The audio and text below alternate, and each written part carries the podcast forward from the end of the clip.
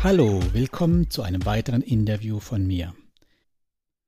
Ich habe die Invest in Stuttgart genutzt und mir von Lukas Tenschert von Exporo die verschiedenen Risiken von Immobilienprojekten und wie Exporo damit umgeht und was sie überhaupt für Produkte anbieten, erklären lassen. Grundsätzlich ist mir vor allem die Besicherung und die Projektauswahl ein Anliegen, weil bunte Prospekte drucken kann eh jeder. Also viel Spaß beim Anhören. Ja, ich freue mich, dass du heute da bist und mir was erzählst. Ja, Stell moin. dich ganz kurz vor. Sehr gerne. Ähm, ja, mein Name ist Lukas Tenschert. Ich kümmere mich bei Exporo um das Kundenmanagement. Das heißt, ähm, wir stellen jedem Kunden auf unserer digitalen Plattform einen Ansprechpartner zur Verfügung. Ähm, das Team und auch die Kommunikation verantwortet da ich. Und ähm, ja, wir als Exporo, soll ich direkt was sagen oder möchtest du mit ein paar Fragen einsteigen? Nee, ne, mich interessiert das schon Exporo. Schon länger habe ich das äh, auf dem Schirm.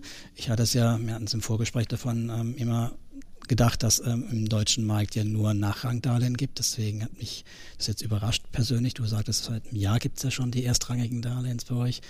Ähm, Würde mich natürlich interessieren, wie lange es euch gibt und wie hoch das Kreditvolumen dann ist. Ja, also ähm, wir sind jetzt mittlerweile seit circa fünfeinhalb Jahren am Markt. Ähm, wir haben ursprünglich gestartet. Ich glaube, viele deiner Kunden ähm, oder Interessenten, die da dich verfolgen, werden das bestimmt auch äh, ein bisschen mitverfolgt haben am deutschen Markt. Also das Thema Crowdinvesting. Ähm, da gibt es ja auch Crowdfunding für Unternehmen. Das heißt letztendlich immer, viele Menschen geben Geld ähm, für eine größere Sache.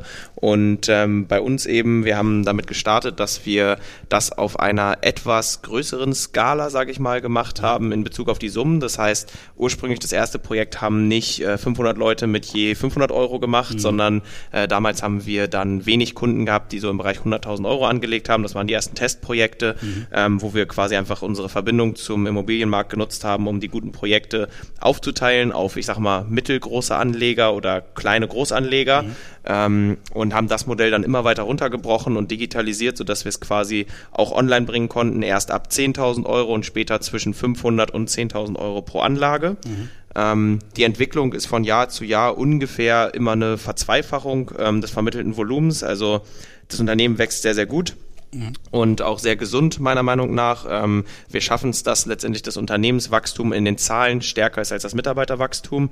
Ähm, ich glaube, das ist für digitale Plattformen extrem wichtig und ähm, wir sind jetzt zwar noch recht linear, aber sind auch noch vor der Welle. Also am Ende des Tages ähm, muss man natürlich, um wachsen zu können, ähm, auch die Mitarbeiter aufbauen und ähm, da ist für uns wichtig, dass wir eben in den Bereichen wie Prüfung und Controlling der mhm. Objekte und Projekte die wir machen, eben gut ausgestattet sind, aber eben auch die Möglichkeit haben, noch ein wesentlich größeres Volumen mit der gleichen ähm, Mitarbeiterschaft zu machen. Mhm.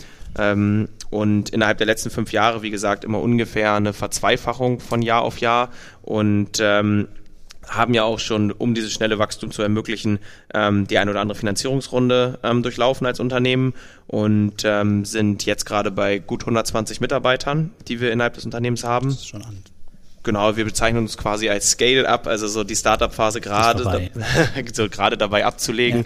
Ja. ja. ich glaube, was jetzt die Mentalität angeht, sind wir da auf jeden Fall alle noch dabei und haben einen sehr schönen Mix aus jung und energievoll und äh, viel Erfahrung, weil das bei Immobilien auch extrem wichtig ist.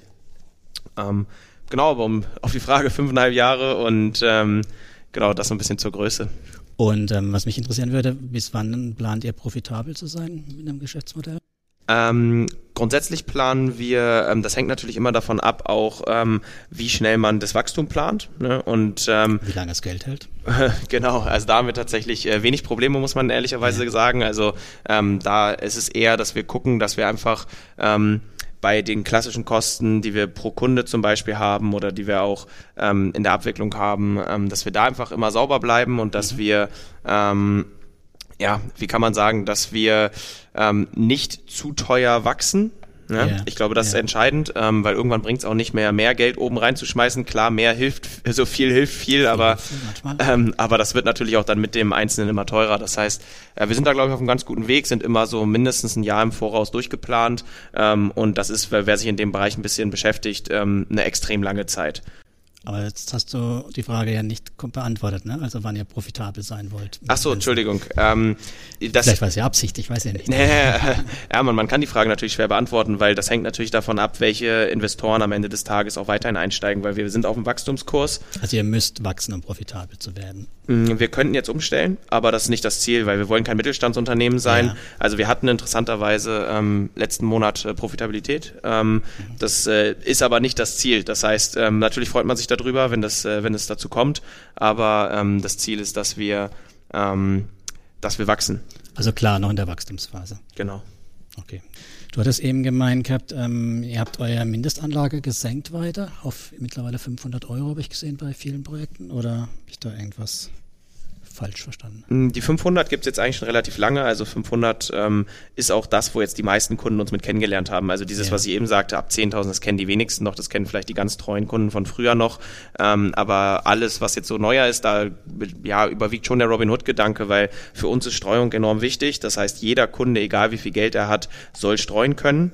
Und ähm, das heißt auch bei 5000 Euro macht 10 mal 500 eben einfach aus, aus unserer Sicht mehr Sinn als einmal 5000. Also ich bin der Favorit von 100 mal, also Diversifikationsfaktor von mindestens 100 in äh, eher riskanten Projekten. Also mhm. daher finde ich 500 tatsächlich noch im Vergleich zu anderen Plattformen noch relativ viel. Habt ihr da geplant, dann was zu drehen oder ist es euer, wo ihr sagt, da bleiben wir jetzt erstmal eine Weile mhm. dabei? Mhm. Ich glaube, da ist nichts in Stein gemeißelt, aber mhm. aktuell hat sich, äh, haben wir schon gemerkt, dass die meisten Kunden auch mit den 500 gut klarkommen mhm. und äh, wir sehen auch anhand der Durchschnittsinvestments, die so im Bereich von 3000 Euro liegen, mhm. ähm, die natürlich auch von einzelnen großen Investments hochgezogen werden, aber auch wenn man da ähm, quasi die Ausreißer nach äh, klein und groß rausnimmt, ja. ähm, dann hat man trotzdem noch äh, ein solides Durchschnittsinvestment. Sodass wir glauben, dass die 500 schon passen, aber es ist nicht unmöglich, dass wir das auch mal reduzieren würden. Wenn eure Plattform auch nicht skaliert, ist das ja eigentlich ja nur ein Wert, den man ändern muss. Ne? Genau, und am Ende des Tages ähm, kein Aufwand pro Investment bedeutet viel Freiheit ähm, bei solchen Entscheidungen. Ne? Mhm. Weil wenn keine Kosten anfallen, kann man auch theoretisch sehr günstig schon anbieten. Kosten ist ein gutes Stichwort. Gibt es für Anleger Gebühren bei euch? Müssen die irgendwelche Gebühren bezahlen? Also es gibt, es gibt keine direkten Kosten pro Investment. Das heißt, es ist uns ganz wichtig, dass, weil in dem Moment, wo du pro Investment Kosten äh, erhebst, es sei denn, sie sind prozentual, aber in der Regel hast du ja einen gewissen Mindestbetrag, dann wollen die Kunden schon eher zu großen Summen, großen einzelnen Summen und werden dahin getrieben, weil sie eben nicht mehrere Abschlussgebühren bezahlen wollen. Das heißt, es gibt keine Kosten und ähm, wir haben je nach Produkt, ähm, logischerweise muss auch Exporo von irgendwas leben. Ähm, das heißt, wir haben je nach Produkt unterschiedliche Einkünfte bei der Projektfinanzierung, wo wir mhm. Bauprojekte finanzieren finanzieren, werden wir für die Vermittlungsdienstleistung bezahlt vom Projektentwickler, quasi dem Darlehensnehmer in dem Fall. Und ähm, bei den Bestandsimmobilien äh, verdienen wir auch vor allem viel am Ende quasi, wenn wir Bestandsimmobilien über einen festen Zeitraum für den Kunden managen und der Kunde die Mieten quasi abschöpft, dann werden wir am Ende, wenn wir erfolgreich verkaufen und einen Mehrwert erzielen, da nochmal ordentlich mit beteiligt. Mhm. Ähm, das kann ich auch gleich nochmal, vielleicht kommen da wir da noch hin. Da kommen wir später auf jeden Fall drauf. Das finde ich nämlich auch ein interessantes, ähm, weiß nicht, ob es ein Alleinstellungsmerkmal im deutschen Markt ist. Kann ich jetzt nicht beurteilen, kannst du eher sagen. Also ich glaube, das kennen gerade Leute, die geschlossene Fonds oder ähnliches investiert haben, kennen diese Wertbeteiligung schon, aber anderes, ja. ist ein ganz anderes Produkt. Genau, Deshalb, ja, ja. Ähm, es gibt schon auch Immobilien, die, ähm, also du wirst auch sehen, wenn wir über das Bestandsprodukt reden, dass das auch gewisse Parallelen hat, aber gerade im Bereich Kosten extrem viel günstiger ist und ähm, auch viel mehr Flexibilität durch eine Handelbarkeit, die wir haben, bietet. Ähm, mhm. Genau, deswegen, ich glaube, die Wertbeteiligung, die kennen Kunden schon, aber die ist auch Kunden vor allem, die ist auch wichtig, weil wir möchten bei dem Bestandsprojekt eigentlich genau das abbilden, was ein Kunde tut, der eine Wohnung kauft. Ähm, und wenn der kann auch frei nach zehn Jahren entscheiden, sie wieder zu verkaufen und dann natürlich die Gewinne einzustreichen. Aber lass uns nochmal einen Schritt zurückgehen zu dem Thema ähm, klassische Investitionen in ein Projekt, also eigentlich Kreditfinanzierung. Ähm, wir hatten es ja von einem Erstrangig-Thema. Ist mittlerweile alles erstrangig oder muss ich da noch als Investor bei euch aufpassen?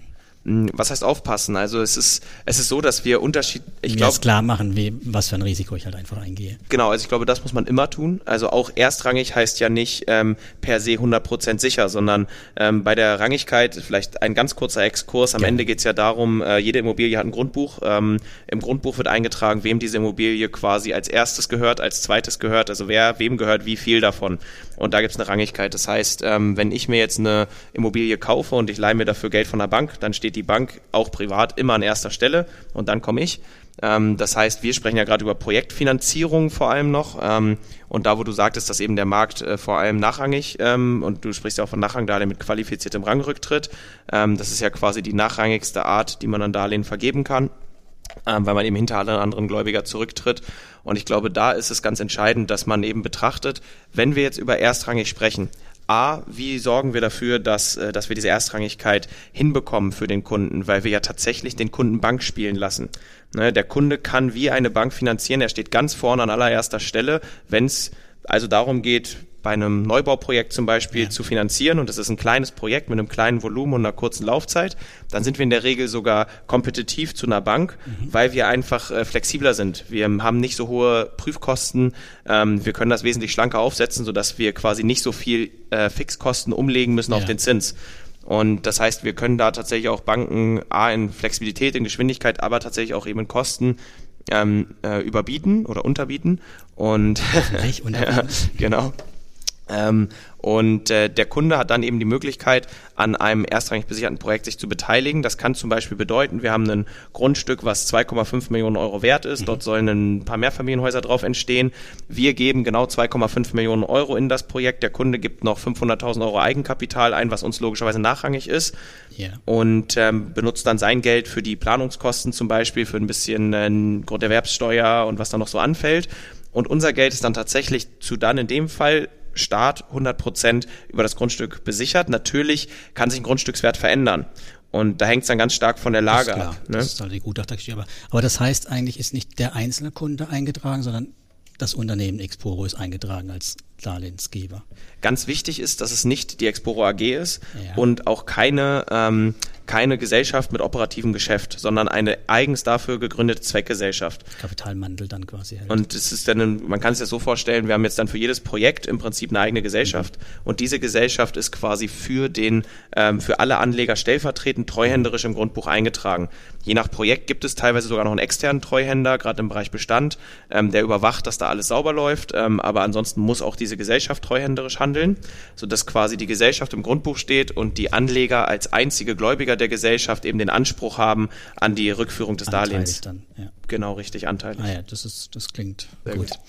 Wichtig, worauf ich eigentlich auch äh, teilweise hinaus wollte, war, ähm, viele Leute hören erstrangig und, es hört, und sie denken, ah, abgesichert. Also das ist per se ja auch so, dass man an einem wirklichen Wert besichert ist, aber mhm. das Entscheidende ist halt, wie viel Wert da ist. Das heißt, auch bei unseren Projekten muss man immer betrachten, wenn da dann steht erstrangig und ich sehe, ähm, wie viel Wert gibt es denn? Weil natürlich ähm, kann auch ein Grundstück nur 200.000 Euro wert sein und wenn man dann drei Millionen Euro an Finanzierung gibt, dann ist die Erstrangigkeit an sich 200.000 Euro wert. Ja. Gibt es sowas wie LTV bei Exporo?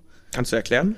Im Endeffekt ist das, wie hoch der Beleihung oder wie hoch der geschätzte, vom Sachverständiger geschätzte Wert ist und wie hoch dann die Beleihungsquote dazu ist. Also bei anderen Plattformen wird dann halt angegeben 48 Prozent, dann heißt es halt, ähm, es werden nur 48 Prozent von dem geschätzten Beleihungswert aufgenommen. Mhm.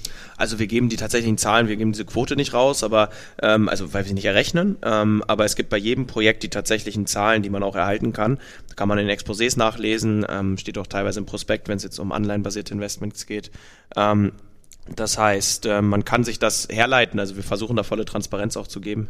Geht es über 100?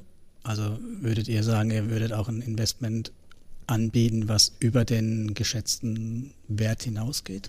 Also ähm, muss ich, wie, wie, genau muss ich es denn lesen, das, hm. das ähm, Paper? Sprichst du jetzt von geschätztem Wert nach Projektierung, wenn wir von Projekten sprechen, oder, oder zum Start der Projektierung? Guter Punkt naja, wenn etwas verwertet werden muss, ist ja nur das da, was bis zu dahin halt entstanden ist. Ne? Also genau. wenn jetzt irgendwas schief geht. Und dann ist ja die Frage, auf welcher Basis dann nicht die den Kredit halt aufgenommen habe. Genau. Ich glaube, das Entscheidende ist, ich meine, gibt ja einfache Beispiele, wenn jemand ein Grundstück für zweieinhalb Millionen kauft und er will da ein paar Mehrfamilienhäuser draufstellen, dann braucht er dafür vielleicht zehn Millionen. Irgendwer muss ihm die acht geben. Ne? Das macht auch eine Bank zu einem Teil. Das heißt, am Ende ist es, glaube ich, wichtig, dass, ähm, dass, man, dass man sieht, dass die Planung des Projekts gut ist. Das heißt, man muss sich mit jedem Investment, wenn man es verstehen möchte, auseinandersetzen. Das mhm. ist ganz entscheidend, weil wir geben ja die Informationen, wir prüfen es und wir wissen auch, jedes Investment hat ein adäquates Verhältnis von angebotener Verzinsung zu eingegangenem Risiko. Ja. Aber die konkrete Beurteilung muss eigentlich jeder Kunde für sich selbst machen, weil er auch die Entscheidung selbst trifft bei jedem einzelnen Investment. Und dementsprechend würde ich schon sagen, natürlich gibt es Investments, die zum Start des Projekts ja. nicht garantieren, dass der Wert dann am Ende auch die Rückzahlung abdeckt. Aber es ist ja ganz logisch, wenn ich jetzt sage, ich baue mir hier ein, äh, ich, ich habe ein Projekt und ich baue mir ein Mehrfamilienhaus und ich erwarte mir davon wie auch immer, sagen wir jetzt mal bei einem Mehrfamilienhaus 1,5 Millionen äh, Gesamterlös und ja. ich brauche für den für den Ankauf des Grundstücks 200.000 und ich brauche für die für den Bau nochmal 800.000 und der Rest ist dann irgendwie mein mein Gewinn, auch wenn das ja. jetzt in dem Fall ein bisschen äh, viel wäre, Klingt aber gut, ja. dann ähm, dann äh, investiere ich ja quasi in den Mehrwert, der da entsteht. Und das machen ja unsere Kunden auch. Ja. Das heißt, bei Erstrangigkeit, klar ist diese gewisse Sicherheit und Abdeckung da. Ähm, aber ich glaube, die sechs Prozent bekommt man nicht bei einem besicherten Produkt, bei einem 100% besicherten Produkt. Ja, ne? Genau, verstehe ich. Ist ja nur wichtig, dass man als, ähm, wenn man investiert, dass man das auch dann verstanden hat und eben weiß, in welches Risiko man da reingeht. Daher. Genau, und ich glaube auch da ist quasi die Einordnung immer wichtig, weil ähm, stell, stell dir einfach mal vor, wir arbeiten mit einem Entwickler zusammen, der ist in der dritten Generation, macht der Projektentwicklung, der hat 100 Angestellte, ist einer der renommiertesten seiner Stadt und hat gerade ein Grundstück gekauft und der Wert ist nicht äh, voll besichert über das Grundstück des Darlehen. Mhm. Aber nichtsdestotrotz, dass der das schafft, zum 125. Mal ein paar Mehrfamilienhäuser hinzustellen und ähm, auch wenn jetzt die Zahl natürlich ein bisschen übertrieben ist, die ich nenne, aber ich will nur sagen, wenn jemand sehr, sehr viel Erfahrung hat, dann ähm, kann man auch darauf vertrauen, dass zum Beispiel der Bau von einem sehr erfahrenen Generalunternehmer mhm. erfolgreich abgewickelt werden wird. Und am Ende ist es ja bei äh, Projekten immer das Thema Verkauf, also Verkaufsrisiko ja. und Baurisiko. Das heißt, gerade wenn wir über die Plattform auch mal unerfahrenere Entwickler anbieten, die vielleicht nur vier, fünf Projekte gemacht haben bisher, dann ist uns halt wichtig, dass wir entweder harte Sicherheiten haben über Grundschulden und ähnliches. Mhm. Da reden wir auch von persönlichen Bürgschaften, abstrakte mhm. Schuldanerkenntnisse, mhm. aber eben auch zum Beispiel ein Projekt, was zu 100 Prozent verkauft ist und es geht jetzt noch um die Bauphase. Ja. Dann geht es ja nicht mehr wirklich um das Verkaufsrisiko, sondern um das Baurisiko. Und dann ist entscheidend, welcher Generalunternehmer baut das denn. Und so kann jeder Kunde bei jedem einzelnen Projekt halt selbst entscheiden. Ja, interessant. Und ich meine, ihr habt ja bisher auch ein glückliches Händchen gehabt. Wenn ich dich richtig verstanden habe, gab es bisher keinerlei Ausfälle oder Verzögerungen gravierender Art. Korrekt, und ich glaube, das ist auch wichtig für die Risikobewertung, weil an sich das, ist, das Entscheidende ist die Streuung. Und wir, sorgen, wir wollen natürlich weiter dafür sorgen, dass wir die weiße Weste halten. Also wir haben 360 Millionen ungefähr bisher vermittelt in den fünf Jahren. Ähm, wenn wir nächstes Jahr widersprechen sollten, sind wir vielleicht bei 600, 700. Ähm, also wie gesagt, wir wachsen da auch tatsächlich recht schnell. Ähm, aber die weiße Weste wird auch immer mehr wert, je länger man sie hält. Und, und schwieriger. man hat immer mehr, genau, man hat eben auch immer mehr zu verlieren. Das heißt, auch lieber mal ein Projekt mehr ablehnen, als ein Projekt mhm. mehr zu machen. Und äh, der Kunde, für den Kunden ist ja die Quote wichtig. Ne? Mhm. Also für den Kunden, der unser Produkt verstanden hat. Ich gebe ein ganz einfaches Beispiel. Wir haben einen sehr treuen Anleger, den ich auch selbst betreue, der hat äh, mittlerweile 130 Anlagen bei uns. Ähm, bei dem ist es so, wenn eine Anlage ausfällt, dann wächst sein Durchschnitts oder schrumpft der Durchschnittszins von 6,5 auf 6,4 Prozent oder ähnliches, den er gemacht hat. Und ähm, ja. Das siehst du eben, hast meine 100 belächelt. Also die 100 ist nicht von der Hand zu weisen. Ich finde sie super, aber nicht jeder kann sich die 100 leisten. Bei euch nicht leisten. Das ist eine äh, Plattform, da kann man sich das leisten. Ne? Also ich tendiere sogar zu eher 300, aber mhm. das ist ein anderes Thema. Genau. Ja, da müssen die Kunden, wenn die Kunden noch ein kleines bisschen Geduld mitbringen, auch gerade die neuen Kunden vielleicht, die eher noch breiter streuen wollen, da wird es von uns ein paar neue Produkte geben, ähm, die in dem Bereich auch sind. Das muss nicht zwangsläufig das klassische Finanzierungsprojekt sein, welches man dann finanziert, aber wir haben da auch so Ideen in Richtung Portfoliobilder oder ähm, andere Produkte, wo der Deutsche Kunde Street. wesentlich kleinteiliger streuen kann. Wobei man darf ja mit Wohnimmobilien, glaube ich, so ein Konstrukt eigentlich nicht machen, oder gibt es da Hintertürchen so ein bin ich nicht der rechtliche Experte. Okay, da haben wir aber Leute, die genau das machen. Bin gespannt, bin gespannt. Nee, das ist gut. Also dann hat er, war ja die, die zweite Ecke, wo noch interessant war, war ja, wir kamen ja drauf, diese Bestandsgeschichte, ähm, ne? Das ist dieses Mietthema. Mhm. Das äh, finde ich auch spannend. Da kenne ich eine baltische Plattform natürlich, klar, gibt es so alle Äquivalent, da kenne ich eine, aber die fängt erst gerade an. Da gibt es noch keine große Erfahrung und ihr habt da schon etwas mehr Erfahrung drin. Hm, Bestand jetzt, ne? Genau, Bestand. Genau. Also wir haben ähm, im Endeffekt ist, ist es ja eine recht einfache Frage. Beim, bei der Finanzierungsmarkt ist irgendwo beschränkt. Ähm, das heißt, ähm, der Finanzierungsmarkt in Deutschland, wir können da auch noch x-fach wachsen. Das ist gar kein Problem, mhm. weil es sind viele Bauprojekte da, aber am Ende hängt das auch mit der Konjunktur zusammen, dass es gerade auch extrem gut funktioniert, ähm, aufgrund der Zinsen, die wir eben, der Zinssituation, die wir haben. Und das Thema Bestand ist einfach etwas, wo wir, wo es diverse Studien gibt, die sagen, in den letzten 150 Jahren ist die Immobilie das stabilste und ähm, ertragreichste Asset, was es gibt als vermietetes Produkt, äh, knapp vor Aktien. Ist jetzt, ähm, da gibt es wahrscheinlich äh, unterschiedliche Gibt's Studien. Unterschiedliche Studien, da gibt es auch welche, das Gegenteil beweisen, aber egal. Okay. Aber es ist also, zumindest mal ein guter ähm, Diversifikationsfaktor, wo eigentlich in jedes Portfolio reingehört oder zumindest überhaupt kein Schaden ist, wenn man die drin hat. Dann genau, und ich glaube auch, die Frage ist, was bedeutet Gegenteil? Gegenteil heißt ja nicht, die Immobilie ist nicht rentabel, sondern vielleicht irgendwer anders steht am Position genau, 1. Genau, und es gibt ähm, ja, gab halt schon Phasen, wo sie ja sehr gegenläufig waren, in den 80ern oder sowas, also je nachdem gab es ja auch Phasen, wo es nicht so war, aber trotz allem geht es ja auch darum, dass man eben diversifiziert. Hm. Daher. Genau, und ich glaube, gerade bei dem Thema Bestand, ich glaube, bei dem Thema Finanzierung, da schwimmen wir natürlich schon immer in einer guten Phase gerade. Beim Thema Bestand ist es einfach so, ich, ähm, also eine schöne Anekdote, die bei uns immer mal auch gerne genannt wird, ähm, hat jemals Ihr Vermieter versucht, Ihre, äh, Ihre, oder hat jemals Ihr Vermieter Ihre Miete gesenkt? haben sich schon mal dran erinnert, egal ob man 60 oder einen 40-Jährigen fragt, jeder sagt nein. Also ich selber auch nicht, ich bin jetzt noch nicht so alt, aber mhm. ähm, habe äh, dementsprechend da ähm, auch noch nie mitbekommen, dass das passiert ist. Das heißt, was ist eigentlich das Entscheidende? Das Entscheidende ist, wo kommt das, wo kommt letztendlich die Rendite her? Die Rendite kommt aus Mieten bei dem Bestandsprojekt. Ja. Ähm, das heißt auch, man hat eine relativ gute Stabilität. Natürlich kann es sein, dass der Wert einer bereits angekauften Immobilie sinkt, aber solange die Immobilie weiter gut gemanagt und vermietet ist, ja. wird sie ja nicht negativ, sondern sie bleibt ja genau so, wie sie ursprünglich angekauft wurde, positiv. Vielleicht kann man woanders parallel gerade ein paar Euro mehr verdienen, aber es heißt nicht, dass das Investment per se schlecht wird. Das heißt, selbst in Marktphasen, wo der, wo der Wert einer Immobilie gegebenenfalls ein wenig sinken sollte oder könnte, was ja auch sein kann, und wenn dann unser Investment gerade ausläuft, unser Bestandsinvestment, wäre es natürlich ungünstig zu verkaufen. Ist es zwingend? Ist nicht, also es ist so, dass das äh, im Prospekt, ja, äh, ist es zwingend, dass wir nach zehn Jahren verkaufen, aber es heißt nicht, dass wir nicht nach zehn Jahren neu auflegen dürfen und die Kunden, die drin sind, nochmal zeichnen. Das heißt, die Option, einfach sich selber rauszukaufen und zu einer besseren Marktsituation später zu verkaufen, ähm, ist dann durchaus da. Und das gibt's die immer oder ist die nur optional von euch entschieden dann? Ja, das, äh, das Problem ist, wir sprechen da halt irgendwie über ungelegte Eier, weil wir, ja, okay. ähm, also das, wir machen das jetzt seit einem Jahr, die laufen zehn Jahre. Ähm, ich glaube, mhm. Äh, so weit in die Zukunft äh, kann niemand wirklich verlässlich okay. blicken. Mhm. Ähm, aber für uns ist halt wichtig, dass wir wissen, wir haben eine gewisse Flexibilität. Auch der Kunde soll jederzeit Flexibilität haben, sowohl während der Laufzeit als auch zum Ende hin. Und wir persönlich sagen ganz eindeutig, wir glauben nicht daran, dass in zehn Jahren der Immobilienmarkt stark unter dem heutigen Niveau liegt. Ähm, sonst würden wir das Ganze nicht machen, weil wir arbeiten am Immobilienmarkt und äh, wir glauben an den Immobilienmarkt. Wir glauben, dass Wohnen in soliden Lagen gefragt sein wird. Das heißt nicht, dass der Preis in Hamburg, Winterhude oder in den besten Münchner, Berliner Lagen gerade vielleicht ein bisschen überzogen ist, aber da kaufen wir auch nicht. Mhm. Ne? Gutes Stichwort, ähm, was ich noch, mir noch eingefallen ist, jetzt, lass uns mal vorstellen, die Immobilie wird marode, ihr habt eine Holzform drin, irgendwas ähnliches. Gibt es dann sowas wie eine Nachschusspflicht für die Investoren? Also erstmal einfache Antwort, es gibt keine Nachschusspflichten. Also man haftet immer nur als einzelne Person bei jedem einzelnen Investment mit dem jeweils angelegten Betrag.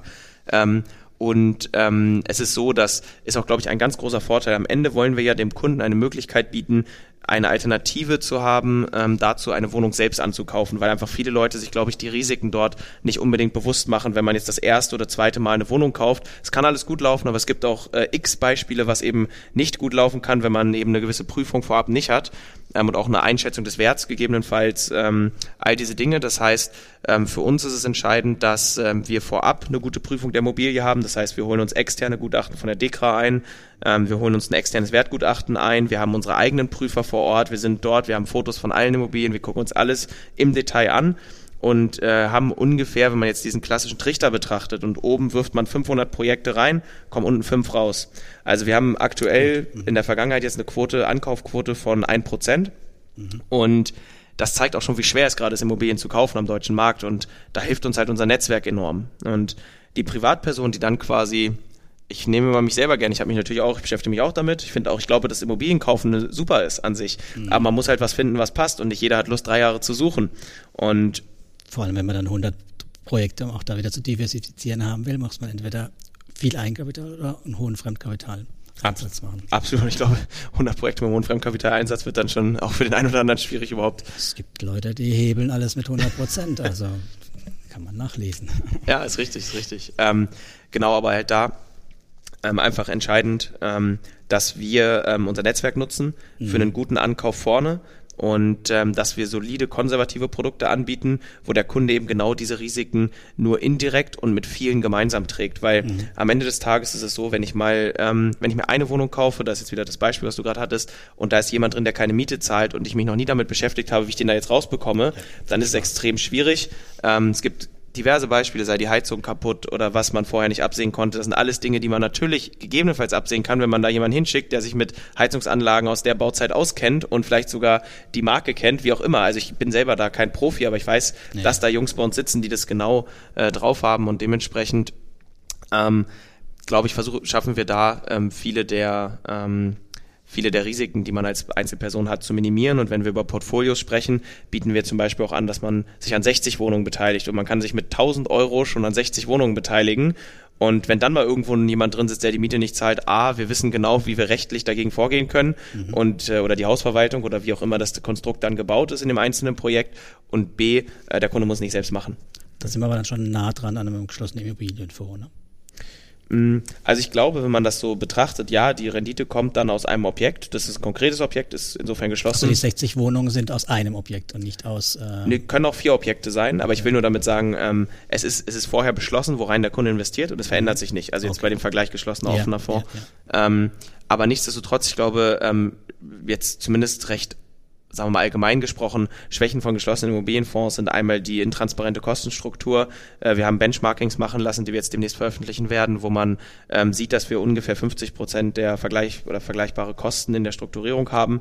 Das heißt, wir haben ein Produkt geschaffen, was wesentlich günstiger ist. Vor allem, wir zeigen extrem transparent, wo die Kosten hingehen. Fast in jedem oder in jedem Exposé sieht man schon mal in erster Detailstufe genau, wie die Kosten sich aufteilen. Und ähm, wir versuchen eben nichts irgendwo im Prospekt zu verstecken. Ähm, die ähm, und der zweite Part ähm, ist, dass wir eben eine gute Handelbarkeit bieten. Also ich meine, ähm, auch da privat äh, oder halb privat bei Arbeit. Äh, der Kollege, der neben mir sitzt, der hat früher auch mal einem zweiten, auf dem zweiten Markt für geschlossene Fonds gearbeitet und wenn man die Geschichten ja. sich anhört, ja, ja. die möchte man sich nicht anhören. Also wir haben bis jetzt äh, auf dem Handelsplatz allein in den letzten zwei Monaten 115 erfolgreiche Trades gehabt ähm, und die waren alle zu 100 oder zwischen 100 und 110 Prozent des Werts. Das ja. heißt, wenn jetzt ein ja. Stück 1000 Euro wert ist. Also kein Abschlag quasi. Ähm, genau, also die, die Kunden, die verkauft haben, haben einen Plus gemacht und die hohe mhm. Nachfrage sorgt dafür, dass verkauft wird aktuell. Auch da können wir nicht sieben Jahre in die Zukunft gucken, aber sofern Exporo weiter so macht, wie sie machen, wächst, mhm. wird es gut laufen. Und eine Sache noch zu dem Thema Abschlag gerade, ähm, einfach nur der Ehrlichkeit halber, ist es so, dass man einmalig eine Bearbeitungsgebühr von 0,5 Prozent zahlt. Das ist quasi die Hälfte einer Quartalsrendite. Ähm, an welcher Stelle? Als äh, für die Bestandsimmobilien? Als Verkäufer, Als Verkäufer. Ah. eines handelnden ah. Anteils, eines gehandelten Anteils. Das heißt, in der Regel sind es mindestens 100,5 Prozent, äh, Prozent, was die Anteile kosten. Korrekt. Man wird keins zu 100% finden. Nee, der Verkäufer zahlt aber, nicht der Käufer. Der Käufer zahlt ja, 100%. der Verkäufer wird dann diese 0,5% ja gerne vom Käufer wieder haben wollen und wird dann einen Aufpreis draufpacken. Ja, also ich kann Ihnen sagen, Sie können ja mal auf den Handelsplatz gucken, da findet man eher 105 und die werden auch gezahlt. Äh, genau, also das, äh, das, das kennt man so. Okay, verstehe, aber es ist ein interessantes Konzept. Ähm, Gibt es dann auch so wie bei einer Eigentümerversammlung quasi jedes Jahr so eine Abrechnung dann für die Investoren, die in ein Mietobjekt investiert haben? Hm, es gibt jedes Quartal einen Quartalsbericht. Ähm, der war jetzt zuletzt, das wird jeder, falls, vielleicht gibt es ja ein paar Bestandskunden, die ja auch äh, das Ganze dann hören, ähm, die werden das kennen. Das war jetzt bisher noch relativ ähm, sachlich, würde ich mal sagen. Und wir sind jetzt dabei, das eben auch mundgerecht zu verpacken und werden immer besser darin, dass man auch wirklich äh, auf einen Blick erkennen kann, was die, was die wirklichen Vorteile dann oder was, was die wirklichen Errungenschaften in dem Quartal waren. Nicht nur die tatsächliche Zahl der Zinsen, die ist ja nur ein Ergebnis der einzelnen Maßnahmen und ähm, zum Beispiel über Neuvermietung informiert zu werden. Das ist ganz spannend und wir sind auch gerade dabei, unser Cockpit, also unser Investment-Cockpit neu zu bauen, sodass der Kunde irgendwann wirklich sieht, wo bin ich eigentlich überall in Deutschland beteiligt, kleine, kleine Pins auf der Karte und reindrillen und sehen, hier sind gerade drei Neuvermietungen, da war wieder was. Also wirklich dieses Erlebnis zu schaffen, da sind wir auch immer weiter dabei. Als Immobilieninvestor quasi, dass es nicht nur eine Geldanlage ist, sondern dass man auch das Gefühl hat, man ist wirklich investiert in eine Immobilie. Genau richtig, genau richtig. Und auch da, das ist natürlich auch Teil immer Zukunftsmusik. Wir arbeiten da immer ähm, ständig dran ne, und wollen uns immer weiterentwickeln und ähm, freuen uns da auch da wieder, jeder, der sich das anschaut, immer über, über Vorschläge, was wir besser machen können. Ne? Wunderbar. Das ist doch fast ein perfektes Schlusswort. Haben wir irgendwas vergessen? Gibt es noch irgendwas, was man noch erwähnen muss? Ja, ich glaube, jeder sollte es sich einfach mal anschauen. Ähm, wie ich schon sagte, also wie man auch an meiner Person sieht, jeder bei uns bekommt einen äh, persönlichen Ansprechpartner. Mhm. Und das kann man auch durchaus wahrnehmen, einfach mal wirklich keine kritischen Fragen scheuen, sondern ich glaube, es ist wichtig, dass man das Ganze verstanden hat, wenn man es äh, wenn man es machen möchte. Und äh, die Kollegen äh, sind da sehr kompetent, das auch zu erklären und dementsprechend würde ich das nutzen. Und ähm, ja, ich freue mich über jeden, der anfängt und danke dir für das Interview. Und ich sage auch Dankeschön für die Zeit. Danke. Ciao. Ciao. So, und zum Schluss noch ein paar abschließende Worte von mir. Wie man so schön sagt, war mein Learning aus dem Gespräch, meine Vorbehalte gegen deutsche Immobilienentwickler abzustreifen und mir Exporo doch noch einmal gründlicher anzuschauen. Die Konsequenz aus dem Anschauen ist nun, dass ich bei Exporo in das Bestandsprodukt investiert habe. Ich bin jetzt schon bei zwei Projekten mit dabei und werde sicher noch das ein oder andere mit dazu nehmen. Soweit hat mich Lukas überzeugt. Wer auch investieren mag, kann gerne meinen Partnercode bei der Anmeldung angeben. Ich konnte einen Exporo-Aktionsgutschein über aktuell 100 Euro für euch aushandeln. Dazu müsst ihr in das Empfohlen von Feld die Nummer 136356 eingeben. Aber wie bei all meinem Content, das Interview dient zu eurer Information und stellt keine Verkaufsempfehlung für irgendetwas dar. Nur weil ich das so mache, heißt das noch lange nicht, dass ihr das auch so machen sollt. Danke für eure Zeit. Bis dahin.